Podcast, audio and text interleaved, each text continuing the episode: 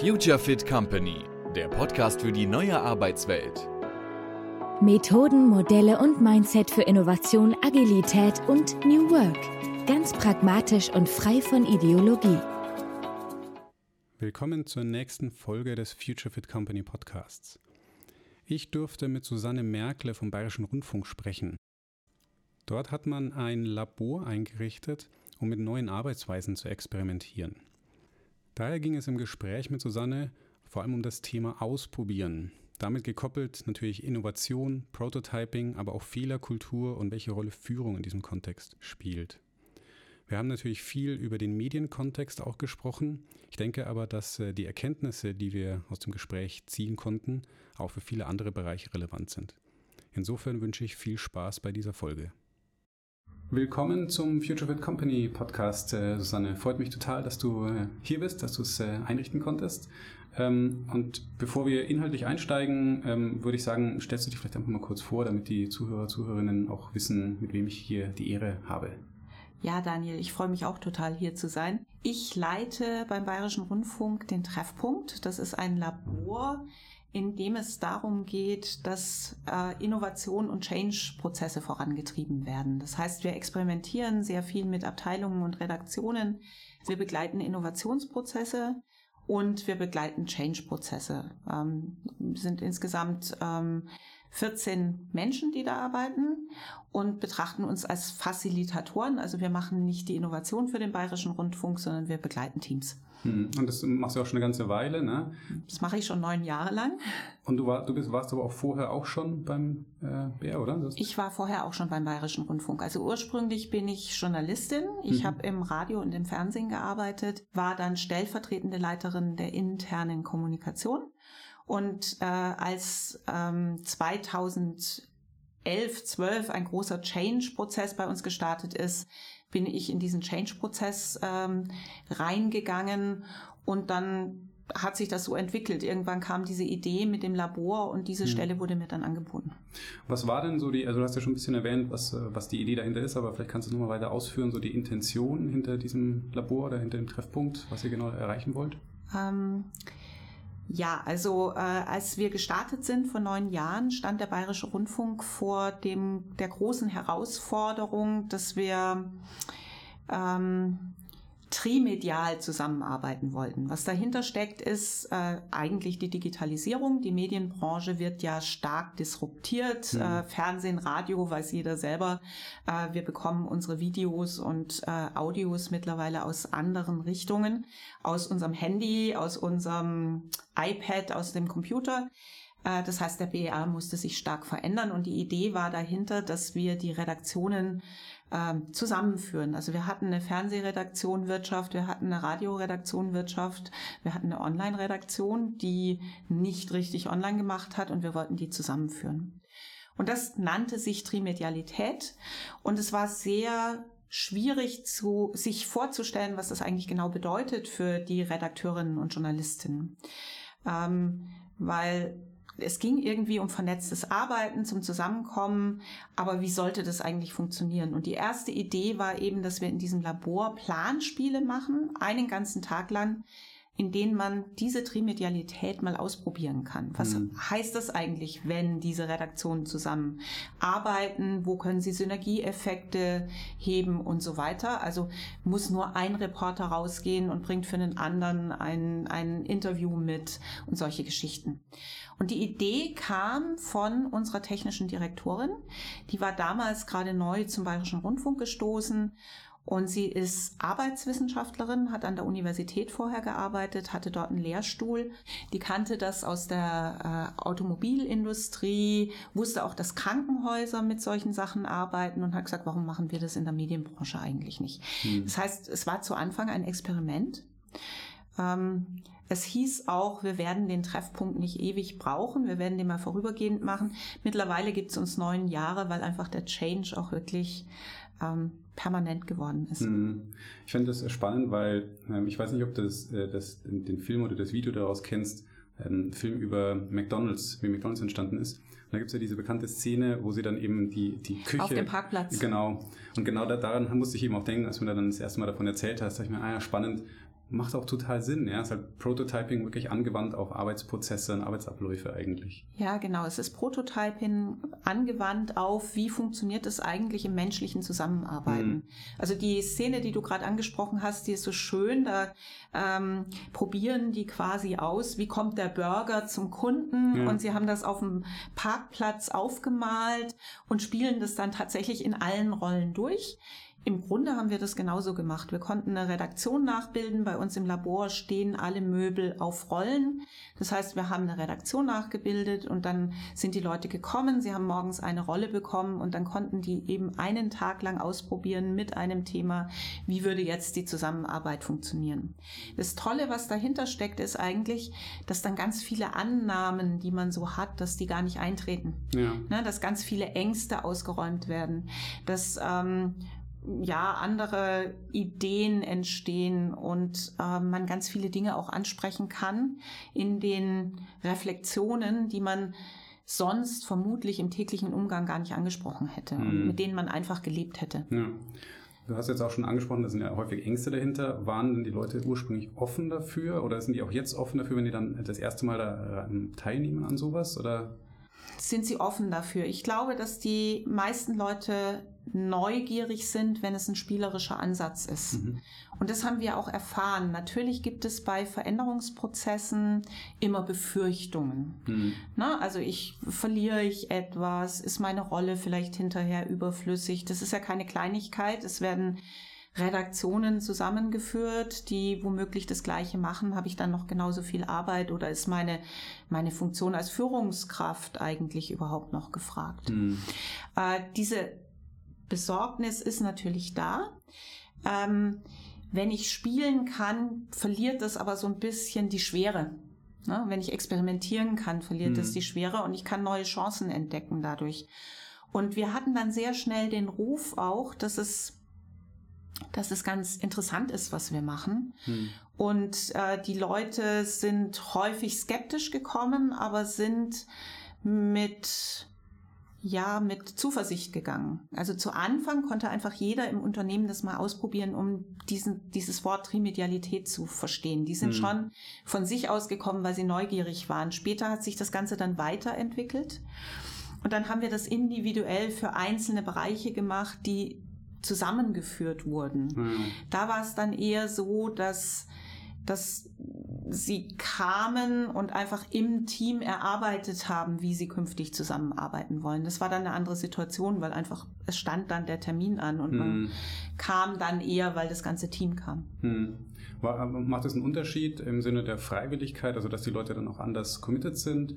Oder war es auch so, wenn die zusammengeführt und dass sie sagen, ja stimmt, wir müssen uns irgendwie zusammensetzen, wir müssen irgendwie einen Weg finden?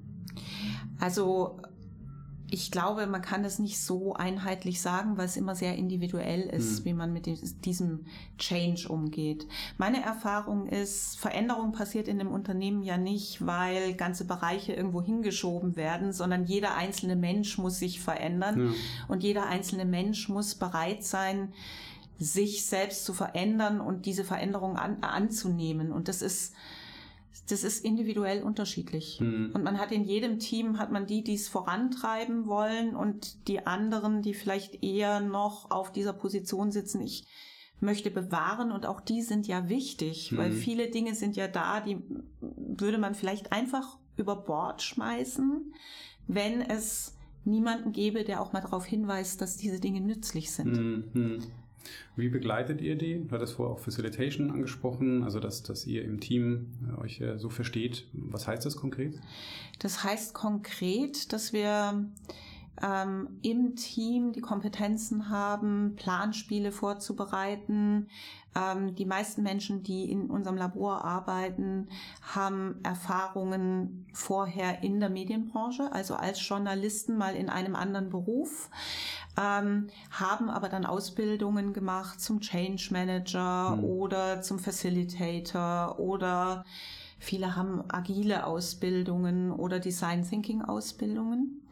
Und wir begleiten sie dann durch diese Prozesse. Das heißt, ähm, individuelle Teams kommen zu uns, spielen ein Planspiel, überlegen sich, was müssen sie verändern in dieser Redaktion, welche Rollen brauche ich, wenn es um diese spezielle Aufgabe geht. Nehmen wir an, es bei uns ist es jetzt im Moment so, dass wir immer mehr Community Management einführen müssen. Community Management ist nicht einfach nur, ich beantworte eine Höreranfrage. Hm. Community Management ist tatsächlich Themen auch aus den Anfragen der, oder was heißt Anfragen, Kommentaren, ähm, der Nutzer zu generieren. Hm. Das heißt, die Community Manager müssen auf einem ganz neuen Art und Weise mit den Redaktionen zusammenarbeiten. Da muss ich mir überlegen, wie kann das funktionieren? Wo sind die Schnittstellen?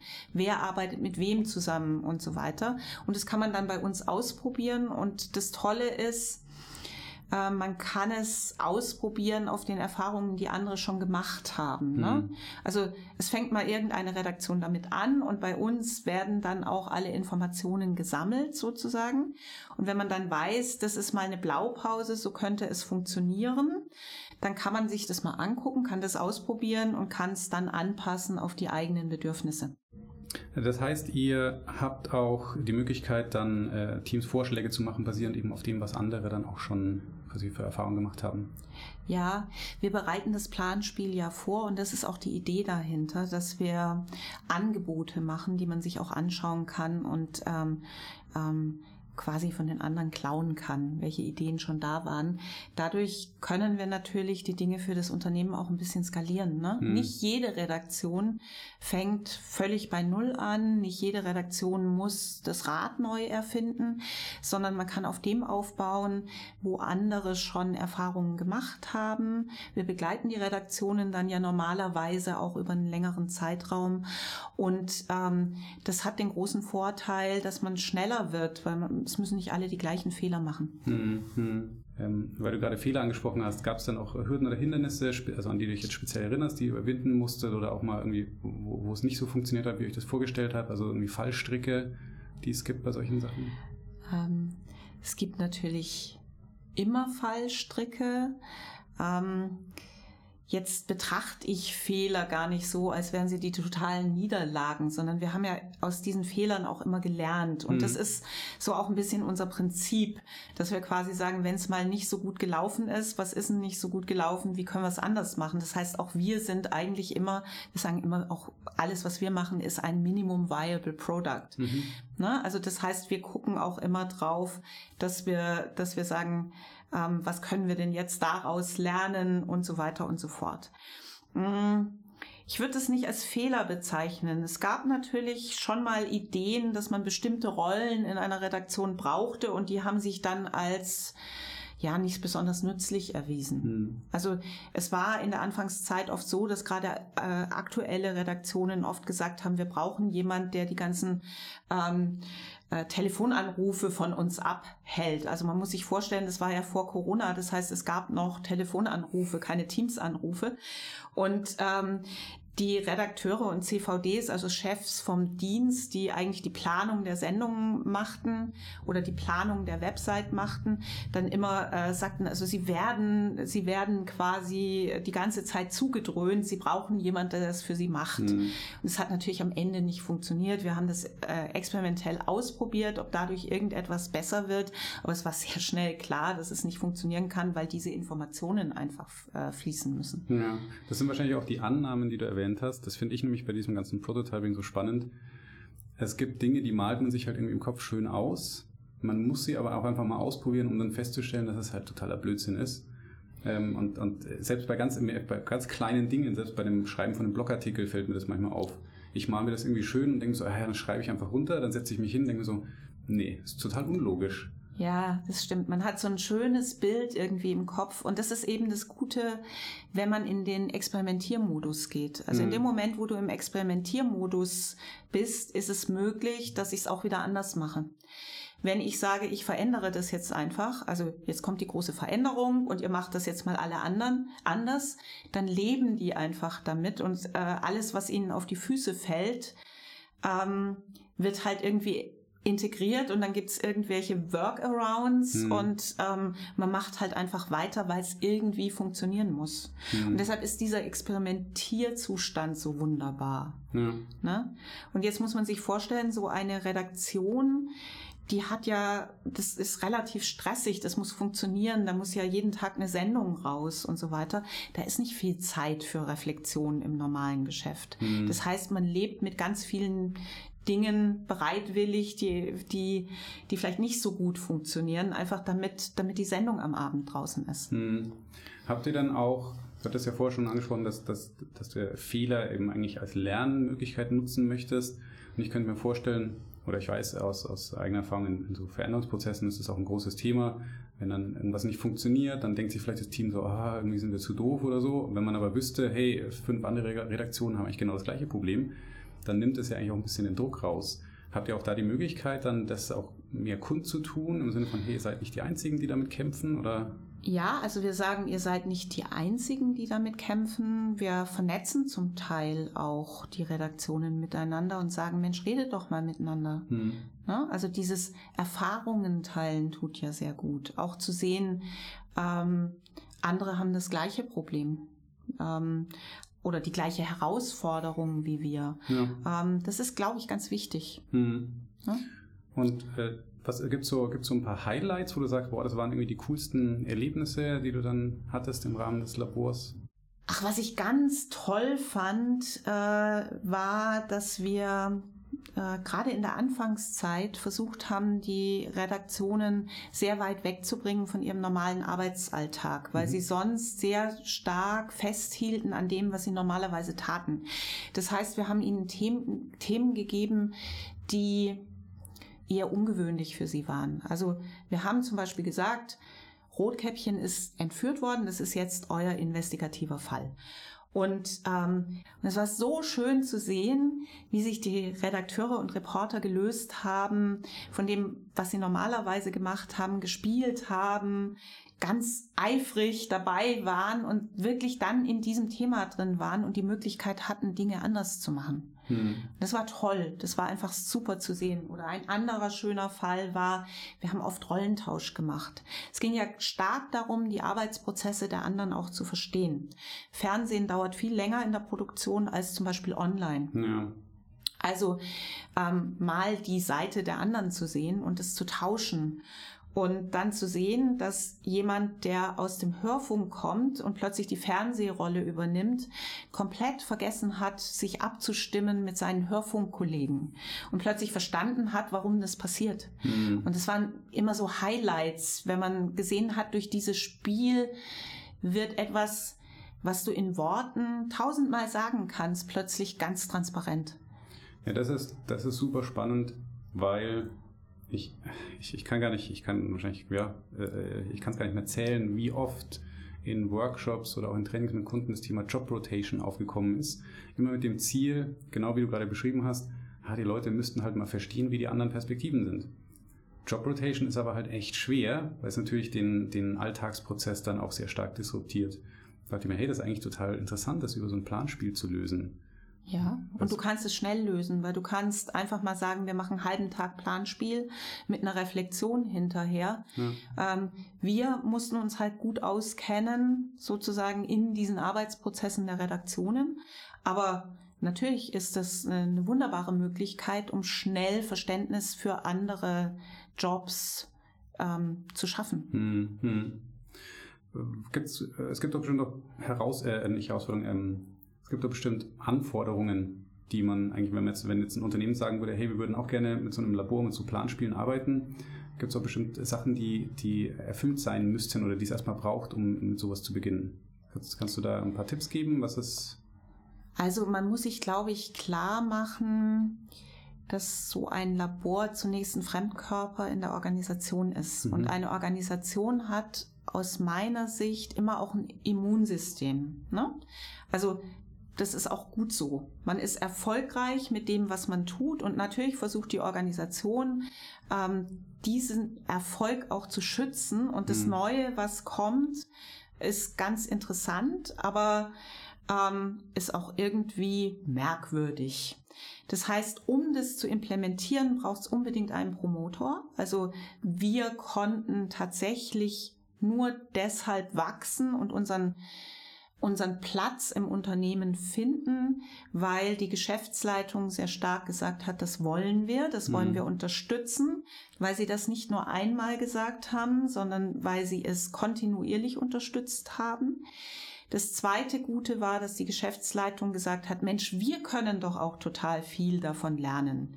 Wir stellen uns das jetzt auf eine bestimmte Art und Weise vor, wie es funktionieren kann. Wir wissen auch, wir sind, ähm, weil wir darüber nachgedacht haben, meistens auch schon wieder einen Schritt weiter als, als die Abteilung oder die Redaktion, die sich jetzt verändern muss. Hm.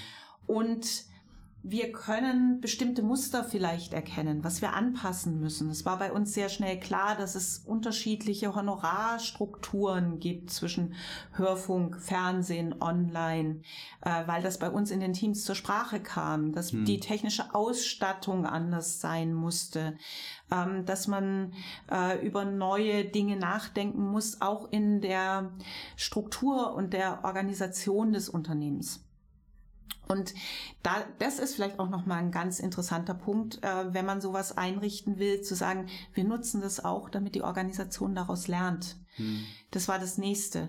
Es braucht, glaube ich, jemanden, der bereit ist, äh, dafür dann auch durchs Haus zu ziehen und äh, Verständnis dafür zu wecken. In der ersten Zeit, als wir gestartet sind, war ich ganz viel unterwegs und bin wirklich von Sitzung zu Sitzung gelaufen, mhm. um die Sache zu promoten, um klar zu machen, warum wir das tun. Ähm, das braucht ganz viel Marketing im mhm. Unternehmen. Und es braucht ein Verständnis dafür, dass dieses Labor immer im Change-Prozess immer einen Schritt voraus sein muss.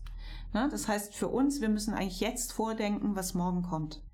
Und diese Unterstützung braucht das Labor dann auch. Wenn es diese Unterstützung nicht bekommt, ist es, glaube ich, schwierig, das aufrecht zu erhalten. Ja, ich glaube, das vor allem mit dem Marketing ist, das ist auch wieder ähm, für mich sehr, sehr interessant, weil ich das bei ganz vielen, ich sage jetzt mal so Stabsstellen in Anführungsstrichen sehe. Also eben Teams und Abteilungen, die nicht fest integriert sind in, in irgendeine Art von, von Linien-Governance, äh, auch im Innovationsbereich, wo halt dann viele daran scheitern, dass sie es einfach nicht bekannt genug machen im Unternehmen und dann einfach niemand weiß, was man von denen auch erwarten kann.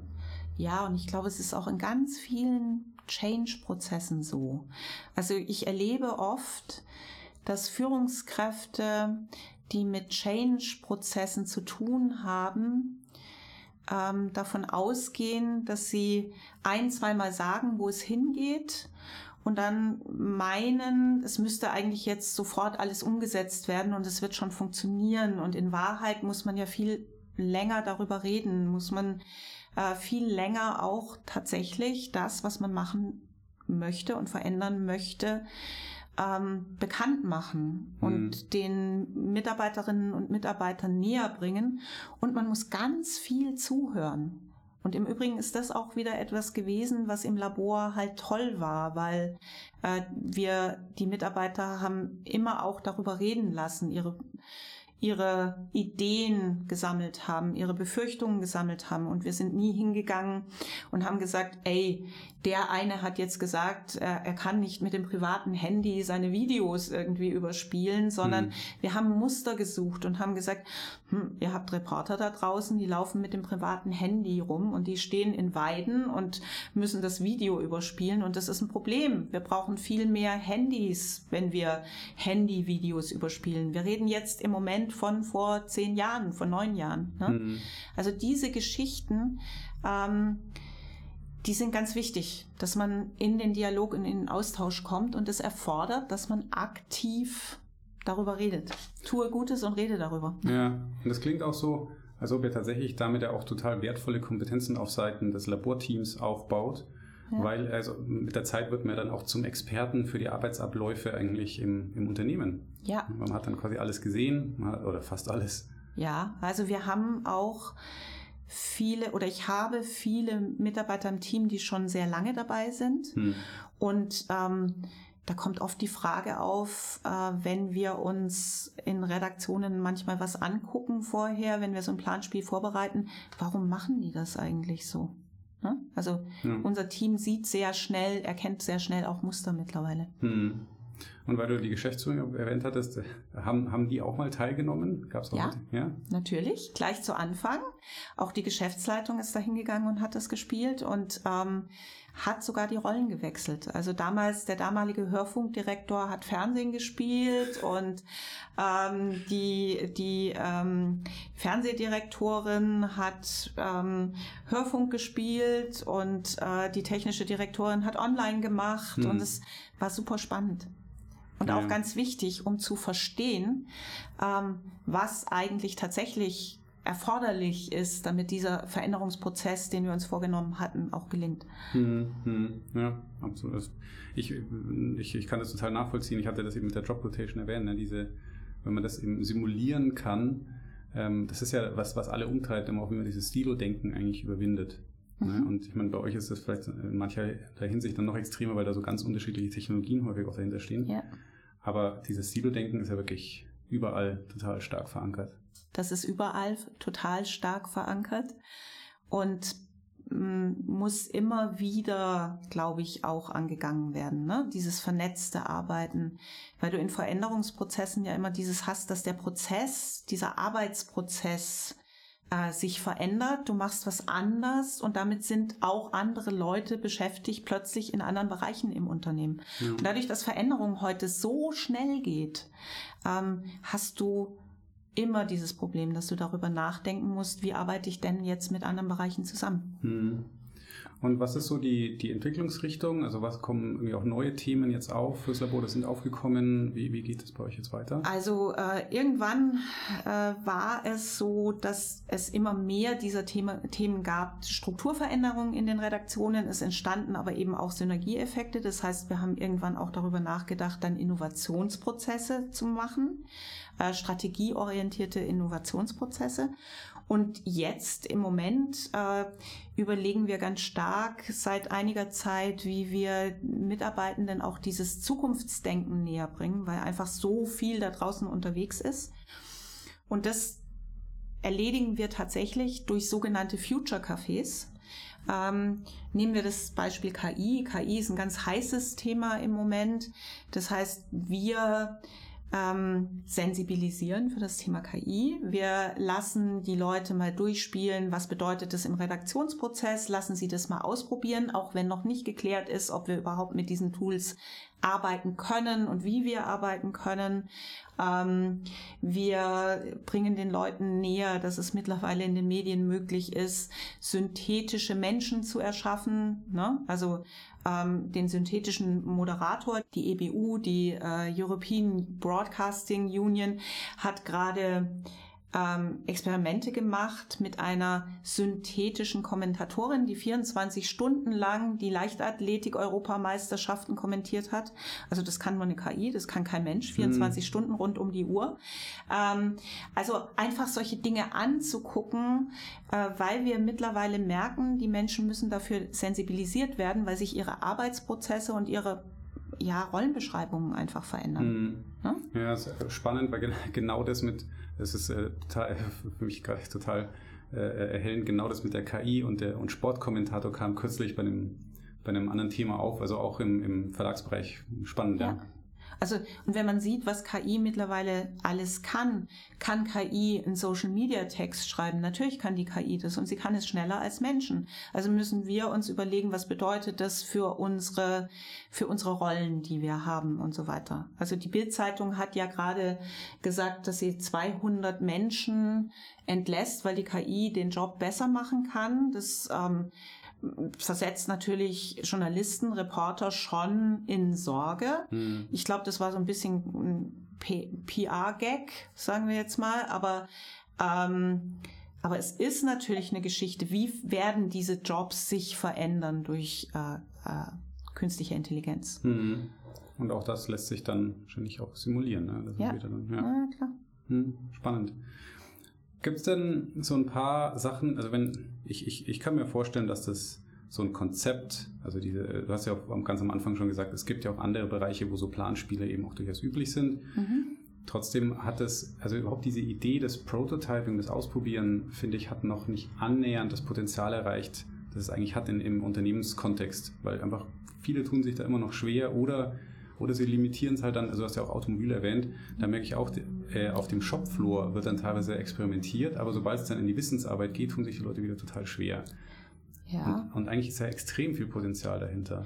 Es ist extrem viel Potenzial dahinter ähm, hat aber ganz viel, glaube ich, auch mit Mindset zu tun. Mhm. Und ich kann sagen, es hat, glaube ich, in den meisten Unternehmen auch was damit zu tun, dass Fehler früher nicht erlaubt waren mhm. und Hypothesen eigentlich auch nicht erlaubt waren. Ne? Wenn ich äh, wenn ich etwas produziere, dann möchte ich, dass ich möglichst viel produziere und es auch fehlerfrei produziere. Ja. Und das ist ein komplett anderes Denken. Mhm. Und ähm, diese industrielle Zeit ist eigentlich nicht mehr angepasst auf das, was wir heute eigentlich erleben, in dem sich so viel so schnell verändert und morgen alles anders sein kann als heute.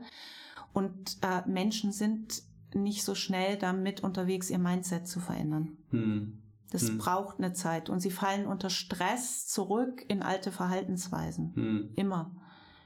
Das ist übrigens auch ein Mehrwert eines solchen Labors. Wir haben dann so oft gehört, die Redaktionen haben sich was überlegt, sind mit der Neuaufstellung in die Realität gegangen und die haben uns nach zwei Wochen, wenn sie zurückkamen zu einer Review, haben sie uns erzählt, ja, es ging ungefähr zwei Tage, dann war der Breaking News Fall, dann sind wir zurückgefallen in mhm. die alte Verhaltensweisen. Was tun wir denn dann? Dann muss man darüber nachdenken, was können wir tun, wenn wir bemerken als Team, dass wir in alte Verhaltensweisen zurückfallen. Ja. Und das ist ganz normal. Ja. Gibt es denn ein paar Empfehlungen, die du geben könntest, wenn angenommen äh, unter den Zuhörer, Zuhörerinnen sind es ein paar, die sagen, oh geil, ich würde das auch gerne ausprobieren, ich würde da gerne mal bei, bei uns im Unternehmen was machen? Gibt es eine Möglichkeit, das Planspiel zu simulieren, um also quasi damit Prototyping vorzugehen? Oder wie würdest du wie würdest du empfehlen, dass man daran geht? Ich fände das, was du gerade vorgeschlagen hast, wäre eigentlich eine ganz gute Herangehensweise. Also ich würde nicht anfangen damit zu sagen, okay, wir brauchen ein Labor, also brauchen wir Räume für dieses Labor. Mhm. Wir haben die Erfahrung gemacht, während Corona haben wir auch sehr, sehr gut online gearbeitet. Mhm. Ähm, ich würde erstmal mir überlegen, wo habe ich denn einen Use Case, wo kann ich ein Planspiel daraus machen, wo habe ich einen Mehrwert davon und dann würde ich mit dem Planspiel mal experimentieren und würde gucken. Ähm, und ich würde mir von Anfang an aber relativ schnell dann Unterstützung auch von hierarchisch höheren Stellen holen, damit man das dann auch implementieren kann. Weil von mhm. einmal kann man nicht sehr viel äh, Veränderung dann bewirken. Ne? Also man muss das über eine Weile machen, damit man tatsächlich den Mehrwert hat. Ja, ich, ich finde es total super, wenn sich, wenn sich dieses, dieses Gedankengut, dieses Mindset mehr verbreiten würde, eben dass auch mehr ausprobiert wird, weil es halt verknüpft ist mit Fehlerkultur, mit mit Annahmen hattest du erwähnt, ja, dass man einfach äh, blind drauf loslegt, ohne dass man überhaupt sich bewusst macht, dass da eine Annahme dahinter steckt. Und ähm, wäre natürlich cool, wenn, wenn hier auch ein bisschen Inspiration rauskommt, genau dafür. Hm. Und äh, weil du vorhin gesagt hattest, was man beachten sollte, ich glaube, da wäre noch ein wichtiger Punkt, einfach ein bisschen Geduld in Veränderungsprozessen mitzubringen, mhm. gerade in Organisationen. Weil meine Erfahrung war tatsächlich dadurch, dass wir das so gemacht haben, dass es eine Weile dauert. Also man steht davor und man denkt immer, das funktioniert nicht, das funktioniert nicht, äh, da verändert sich nichts in hm. der Unternehmenskultur. Und das Spannende ist, es verändert sich dann irgendwann plötzlich schlagartig etwas. Also das ist wie, als würde man eine neue Treppenstufe erreichen. Mhm. Ich habe ein wunderschönes Beispiel dafür. Wir sind zu Anfang immer gewesen, äh, da gewesen und haben gesagt, macht das mit Post-its. Äh, schreibt das auf, sammelt die Ideen von den Leuten, klebt es an die Wände und nehmt es mit, macht's auch in den Redaktionen oder Abteilungen so. Und wir haben immer gesehen, die sind rausgegangen aus dem Labor und in ihrer normalen Umgebung haben sie es nicht gemacht. Hm. Und dann plötzlich fingen manche an und dann machten es immer mehr und auf einmal hatte man das Gefühl, jetzt machen es alle in der Organisation. Jetzt klebt ja. jeder Post-its. Und so gibt es ganz viele Veränderungen, die dann plötzlich schlagartig funktionieren. Und deshalb braucht man immer auch noch ein bisschen Geduld. Ja, ich glaube, das ist auch eine, das ist ja auch menschliche Psychologie. Ich kenne das auch von ich kenne sogar aus dem eigenen Umfeld, aber ganz oft ist ja die, die, Situation, dass dann irgendein Mitarbeiter, vielleicht auch jemand mit einer Führungsrolle irgendwie dann irgendwas, also eine Idee präsentiert und vielleicht dann hinredet, weil das ist vielleicht dieser einen Person total wichtig und eben die, die Führungskraft äh, ist immer so, ja, ja, schon, schon cool und, und ist aber nicht so richtig dabei. Und was ja dann manchmal fies ist, dann kommt die, die Führungskraft von irgendeiner Konferenz, sagt, oh, ich habe da eine ganz faszinierende Idee und das machen wir jetzt. Und dann denkt man sich so, okay, das geht voll in die Richtung, wie das, was ich immer erwähnt habe. Und äh, dann manchmal, manche meinen dann so, ja, das heißt ja nur, dass ich eigentlich gar nichts bewirken kann. Aber ich glaube, das ist eben der, der falsche, mhm. der, die falsche Perspektive.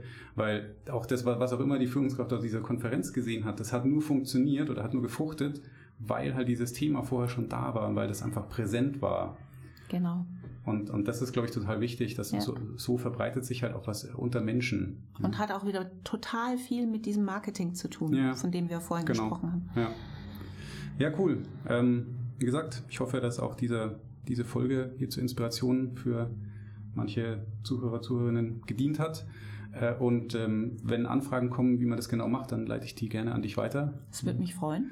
Kannst du dich mit denen austauschen. Sehr und gerne. Äh, vielleicht gibt es ja auch bei uns nochmal die Gelegenheit, auch eine zweite Folge zu machen. Es verändert sich auch bei euch was und dann sprechen wir natürlich da auch gerne wieder drüber. Auch das gerne. Danke, Daniel. Vielen Dank.